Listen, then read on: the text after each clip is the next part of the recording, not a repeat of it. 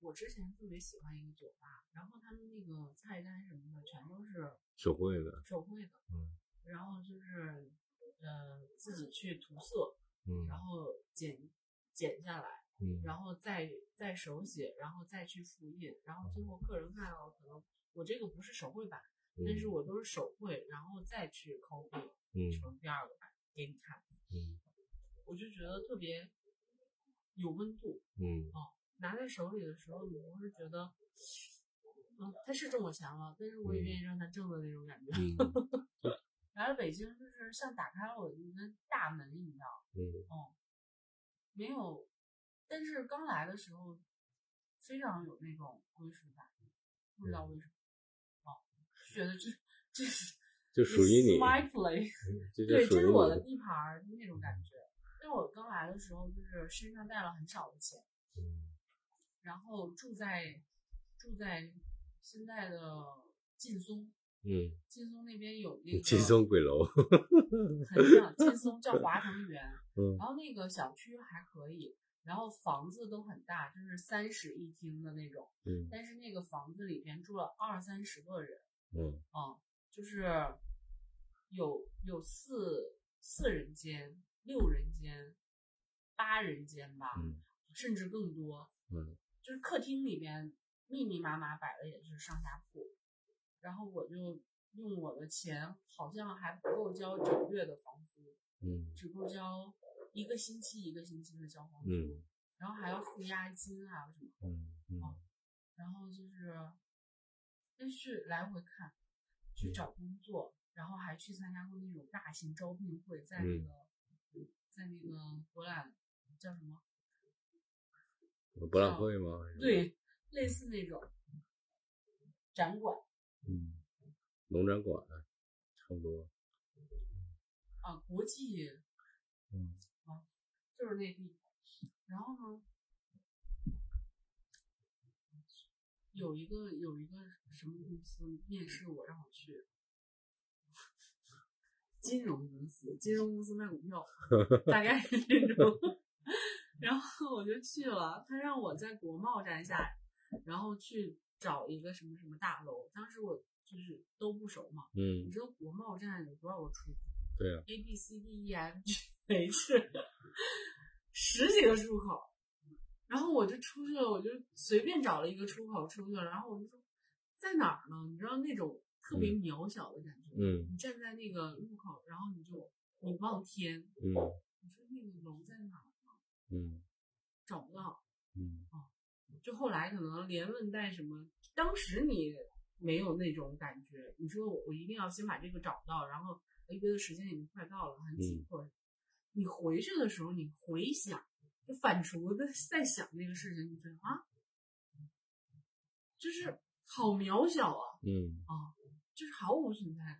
嗯哦，人家可能只是做一个招聘，但是对人家来说，只只不过是这一天做的一个流程。毫无存在感。然后人家问我，啊，我觉得你你还挺好的，那个什么时候来上班？对，我说工作什么内容啊？就是打电话给客户打电话，然后那个你看那个哪个人已经都已经成那个销冠了，一个嗯月能挣好几万呢，嗯啊，就大概是这样的。啊，如果你来的话，那个明天中午我就让他们给你订盒饭。嗯如果你不来的话，我们就我们这儿可管饭了。我当时那种意思。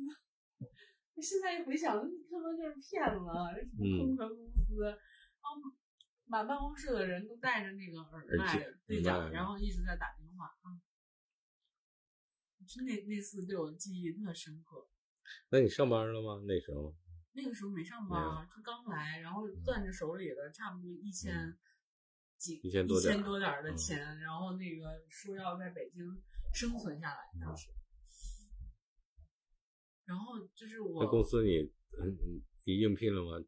对入职了？没没去没去，就是觉得哎 不对，好像不太对 对，然后就是我我之前上班的那个公司，当时是做展览的，嗯。就是有点像我们说的叫什么，嗯，策划公司，嗯。嗯，它主要是做什么车展啊、服装展啊，嗯。就是各种各大展会。嗯。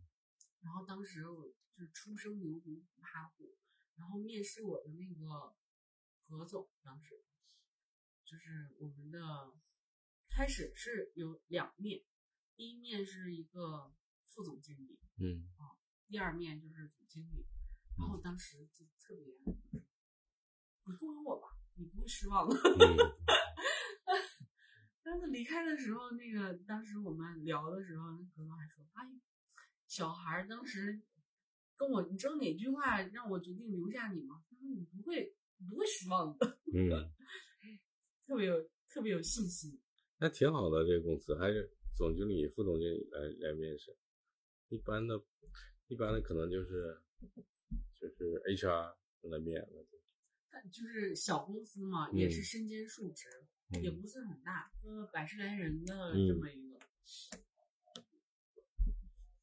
后来好像行业不景气，嗯好像也不是特好，应该是转型了吧。嗯我大概是做了几年，然后就离开了，就开始自己开公司了。嗯，还不过可以，确实给了我挺大的帮助的，嗯给了我自己找到自己找到自己了，嗯，知道自己善于什么，嗯然后呢，嗯，挣了点钱，哦，那个时候你想啊，带着一千多块钱啊，怎么生活下去啊？嗯其实也生活不下去。然后我就，就是当时的老板还挺好，嗯我说那我我现在要缴房租，我可以预支薪水吗？嗯他嗯说可以。然后我可能就是提前拿了一些钱，但我忘了多少，然后就付了房租，然后在那儿也生活了小半年吧，就是嗯在那个大的出租屋里，嗯，然后后来才才搬走。不过当时确实一点也不觉得苦或者怎么，觉得贼充实，每天。因为年轻嘛，所以贼开心，嗯对，嗯，就感觉像找到了自己，然后有一个方，向。对，开始如鱼得水了，然后也开始接一些大项目，嗯，就是几千块钱，嗯，然后几千块钱、几万块钱几，万块钱，对，嗯就是这样，慢慢就嗯就就动起来了，你知道刚好有一个项目是嗯，做咖啡馆，就勾起你对，童年的那种，想法。然后最后他没有人去，没有人真的去，你你去帮人家 plan 的时候，你只是你没做过这个，你只是 plan 一个框架，因为你没有实际的东西去填充，因为嗯。你你不是专业的，所以在那个时候就就去走访了很多，然后见了很多人，然后了解了很多事情，然后真的潜心去做这个事情，就是那也花了很长时间才对你完全未知的一个行业进行嗯，市场调查，市场调查去了解，所以那那段时间我成长还挺多，尤其是在这个行业里面，在这个领域里面，上海，我是我是在那个建国西路，嗯。啊，寸土寸寸金的地方，嗯。很多做了五六年的老店都倒了，做了美甲的什么的都倒了，就抵不过，就一场疫情，没有做做做生意的，你你说关半年，对没有收入怎么办？这租金每天都要掏的，不是每个月都要掏的，这租金几十万啊，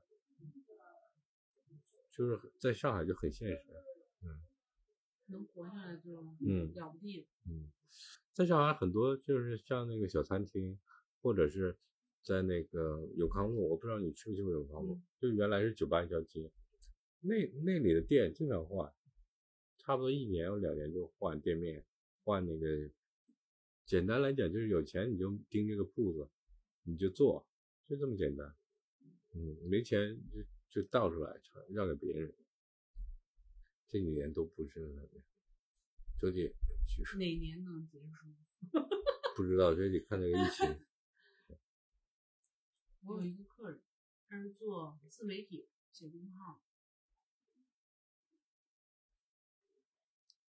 他喜欢男生，一个男孩喜欢男生，然后呢，他在做的是同性代孕，嗯，但是现在应该是违法的了吧？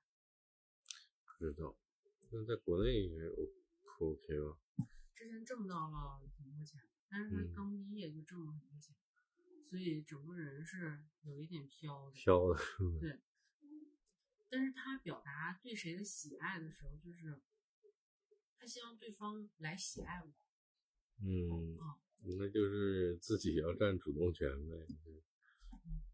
嗯，就是他问对方你喜不喜欢我的时候，我这么厉害，你为什么不喜欢我？嗯你怎么可以不喜欢我？你知道我是谁吗？你知道，我就就是他是一个代表，而且他表现的很淋漓尽致。他让我感觉就是很多人不知道怎么去获得爱，或者是嗯，表。达爱，对，他表达的这种跟那个奴隶和奴隶主的这种感觉，就是他其他总是高高对，要在要在上面，就比如说我明明是喜欢你，嗯，但是我要让你说你喜欢我，这就不是平等的一个关系。对嗯，然后明明对方没有这个感觉，那么那你凭什么不喜欢？你有什么了不起？嗯，那你可以凭什么不喜欢我？对，就是你这个态度，他这个态度出来的话，我就可以不喜欢他。但是这是这是只是淋漓尽致的表现，其实很多人都是这样。人们交往的过程中哈，就他明明是想说 I like you，嗯但是他就会用别的话来刺激你。嗯啊，那这样不就产生矛盾吗？产生不只反感是产生矛反盾。对，就是人们大家不会表现，不会不会表达爱。嗯如果对方表现呢对他有喜爱的这种感情，他就立马觉得不屑。抽手，嗯就不爱他，嗯就不喜欢你，你离我远一点。嗯，这是心里有疾病的。对这是很大一部分人会没这么淋漓尽致，但是很大一部分人会就是我对你有感，我对你感兴趣，但是你对我反馈出来你对我也感兴趣的时候，我就立马对你丧失了兴趣。嗯，怕去被被关爱，怕去展示出真实的自己。还有的朋友就是，还有这样的一个客人，还有这样的一个客人，就是我有我有伴侣，嗯，但是还要再找。我对，也不是在找，但是伴侣是陪伴我生活的，嗯但是他无法激起我对性上面的欲望。嗯但是很多有灵魂，就是有趣的灵魂，都在向他招手，他还是没办法。嗯，怎么理解呢？嗯，就想要这种三人生活的方式呗。不是像我们婚姻生活里边的，呃，家里红旗不倒，外面彩旗飘飘，就是有一部分人就是嗯性与爱，还有生活其实是可以可以区分开的。嗯当然，我这是个人观点。我有我有一个性生活非常和谐的伴侣。嗯然后我有一个基于我们的世界观、价值观非常等同、相似嗯的生活伴侣，就是我们的生活在一起非常流畅。我们在生活在一个屋檐下，我们我们一起相互陪伴。还有一个就是爱情，soul soul mate 嗯灵魂伴侣，我觉得他们是可以分开的。嗯，是可以分开。如果如果有两个重合，都已经是很好的事情。嗯如果有三个，那简直就是相互反照。嗯，那就结婚了就。但是它也是像我们之前说的，它是流动的。嗯可能某一天，某某一某一次做爱，你觉得我操，这这这人太好了，这人就是我这辈子想要的。嗯我们在什么什么地方都就特别，就过一段时间完全不尝试。嗯其实我们没在，只是荷尔蒙嗯而已。前两天我有一个好朋友，客人，我谈恋爱了，就从我认识他几年了，从来没谈过，就是没有谈过恋爱。嗯听到他聊的最多的都是前男友、前前男友，你去哪儿旅行。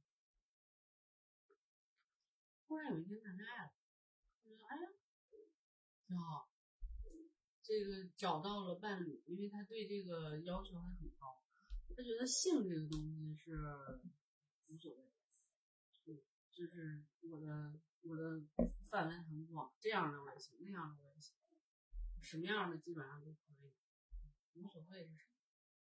但是爱，我希望对方就是只爱我。忽然有一天他说谈恋爱，我们就特别好奇，然后隔了没几天，他就把这个男孩带带过来让我们看，还挺般配的，然后颜值也在线，感觉那个三观也在线，就是是能聊得到一起去的人。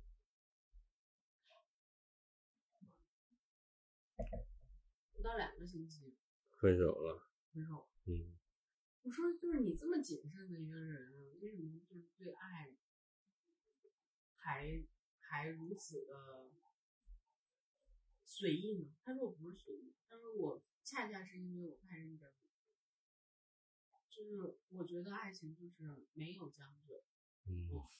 就是我说爱你是那个时候我是真的爱你，但是我觉得在我们相处不来的时候，那那就不是爱了。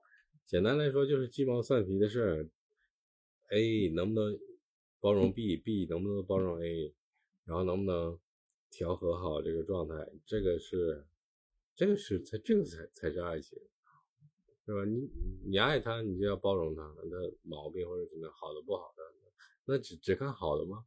不好的也是他呀，对不对？你他不可以包容他的坏的，或者是他认为不爽的地方。那人家也可能不包容他的呀，对不对？这都相互。那人家选择包容他的，那说明人家也爱他，对不对？这还是一个包容和被包容的过程，对不对？就是不想包容，不想包容就是没在一起。不想包容，那就是自己过，就简单来说，就只能自己跟自己过，就这么简单。就是现在的人都太毒了，只是想让对方就是百分之百的包容自己，然后自己选择性的包容对方，其实不现实的，不可能的。妈呀，你总结的还真到位。那如果排除掉这个，那就是性了，就没有了，对不对？这是爱情根本。你相信对方，对方相信你，你包容对方，对方再包容你，这是爱情，才可以往下继续走，走几十年或者走一辈子，对不对？你说到了，你说性性总总会有枯竭的一天，到了六七十岁、七八十岁，你没有这个东西，那能在一起的就是这种，相濡以沫。中国人讲相濡以沫，这个相互包容对方的这个，有的时候他那个时候可能年轻的时候觉得这个坏的优点，可能吵吵架反倒是一个调剂，或者是使一点小坏，反倒是一个可爱的地方。对，每一天如果没有这个点，他觉得可能生活中缺点无聊，对无聊，对，因为就是习惯了，每天可能我说没几个月到这个点，大姨妈来，或者是大姨夫来，或者总会发生点矛盾，对吧？这样才能再维持下去。其实我看最多的就是客人们的，也不叫爱情吧，我觉得叫暧昧。嗯，哦，我看的最多的相爱容易相处难，仅仅存活在暧昧阶段。嗯，就是最后就变成滚床单。就是滚床单我就看到了，然后滚完床单，可能这段感情基本上就消亡。这就就是啊，就是荷尔蒙的欲望，嗯，可能因跟带刺有关系吧，就是八零年代以后，或者到现在的年轻人，现在的年轻人，国内年轻人，国际，我觉得觉觉得活得像比较像欧洲的小孩，就完全自我放飞或者怎么样，完全那什么，就是完全以那个性的标准为主。嗯，但是等到他到他有一定年龄之后，嗯，他肯定会去找这东西，因为精神上的东西还是。既然你要爱情，那这就是爱情。爱情就是要包容，就是要理解对方。所以不需要吗？所以如果啊，对，那如果他们不需要，那就是就是啪啪啪就好了。对，这个是他们理解的爱情，那这就是爱情。嗯，是如果说像什么性爱分离可以，但是你你但凡到那个层次之后，你可以接触到这个性爱分离。首先，这个人。他是不是一个绝对理智或者怎么样的感觉？他能这样把这个东西都排开，而且对方伴侣也接受，这又是一个相当复杂的一个课题，对不对？太难了。嗯，但是作为作为人来说啊，性和爱都是只能等同于一个人，对不对？针对于对方一个人，如果是如果是把这个分离开的话，作为中国的年轻人，或者是中国的，呃，相对中年人，他能把这个东西完全分离开吗？多大算中年就八零以后啊，八零以后，对吧，这不可能剥离开了，对不对？而且现在的时代，呃，我们所所所接受和吸收的这些西方的东西，都是我们偷来的，不是完全。正经八百的，经过什么革命或者经过什么？对呀，经过通过自己利益争取来的，都是从别人的偷来的。看别人什么样，就自己学过来啊，就以为是这样。他没有了解到这个东西的根本是为了什么。所有的所有的革命，所有的所有的推翻或者所有的争取，都是他们付出了很多努力才到了那个点。这其中的痛苦。现在年轻人没有感觉到，只是想要那个甜头，对，只是要那个甜头，那是不可能的呀，对不对？这样的。我还有一个姐姐，嗯，男孩，但是我们都管他叫姐姐。他就是生来有一种那种有一种使命感。他是，嗯，中戏学导演，他是。特别有使命感。为什么说是是有使命感呢？他说，他每周都会，每周五、周六都会去目的地。目的地是北京最大的一个同志酒吧。嗯。他就会在那个最要，就是最明显的舞台上面跳舞。嗯。就是最最妙。嗯。啊。他说我我不是就是为了耍神经病或者是释放自己，可能有一部分。他说还有一部分就是中国有很多医学力，就是只是跟着别人学、跟着别人走的人，他们敢不敢表表表现自己、展现自己。他们去到那个地方，他们就看到那些光鲜亮丽的，他们觉得。gay 就是应该是这个状态，其实对，就是应该满身满身肌肉，光鲜亮丽、事业有成的。嗯，但是其实不是的，每个群体里边都是什么层次的人都有。嗯啊，我又老又丑，然后我没有肌肉，身材不好，那我就不配。